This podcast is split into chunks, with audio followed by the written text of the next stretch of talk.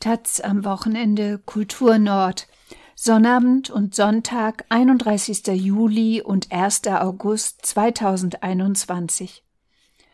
Lebenslange Rebellion wider den Zeitgeist. Die radikal-feministische Schriftstellerin Jutta Heinrich ist vorige Woche überraschend in Hamburg gestorben. Aufgefallen war sie schon in den 1960er Jahren, vor allem durch klare Analysen der Geschlechterverhältnisse, die ihrer Zeit oft weit voraus waren. Ein Nachruf von Petra Schellen. Sie war eine starke, zeitlebens politisch engagierte Persönlichkeit.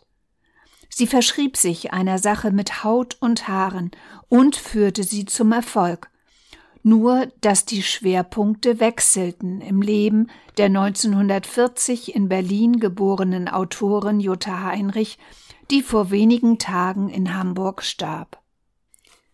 Da war einmal die 14-Jährige, die sich nach dem Weggang der Mutter auch um die jüngeren Schwestern kümmerte und im väterlichen Unternehmen mitarbeitete.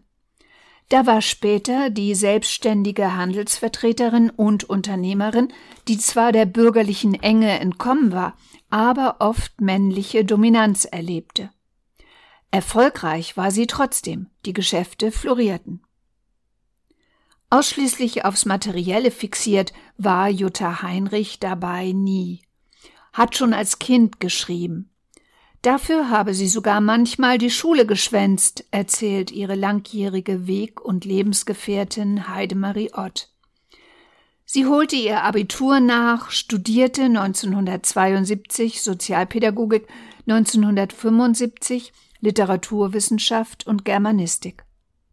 Früh hat Jutta Heinrich auch die strukturelle und individuelle Unterdrückung der Frau gespürt und sie 1966 in ihrem Debütroman Das Geschlecht der Gedanken beschrieben.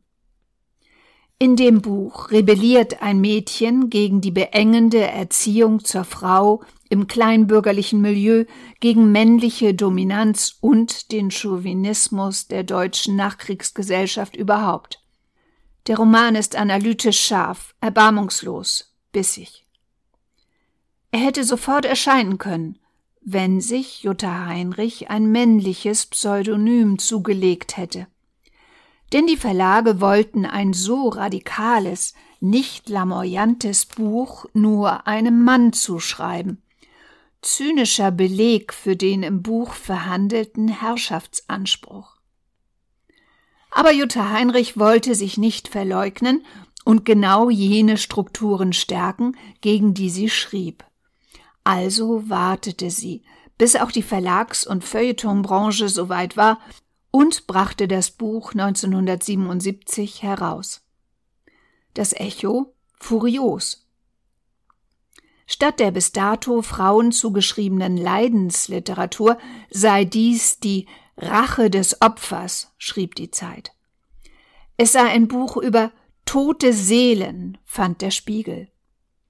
Eines der aufregendsten, poetischsten und genauesten Bücher über die Wechselwirkung von Unterdrückung und Gewalt, schrieb Professor Renate Mörmann im kritischen Lexikon der Gegenwartsliteratur.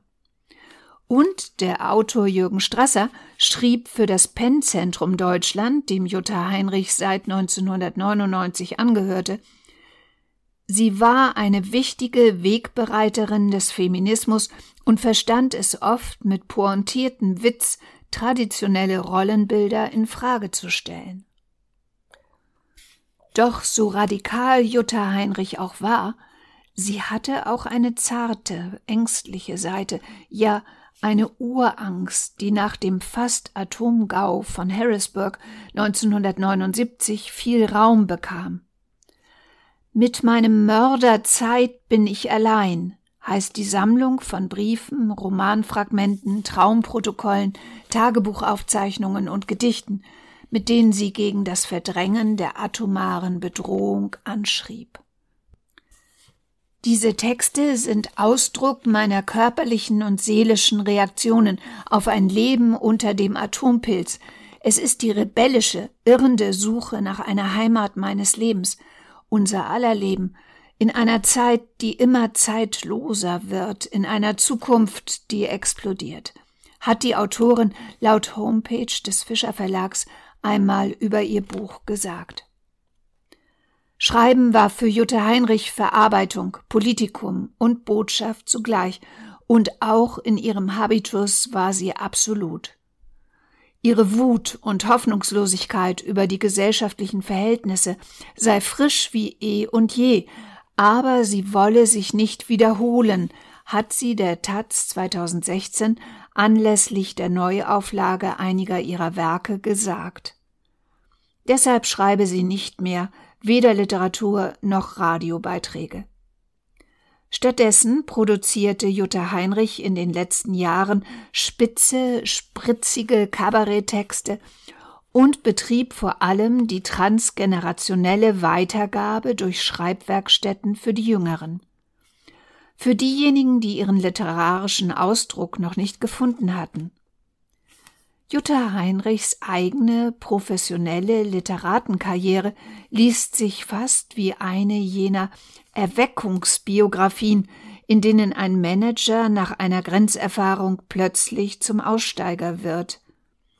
Für Jutta Heinrich markierte 1966 eine Aufführung von Anton Tschechows Möwe den Wendepunkt.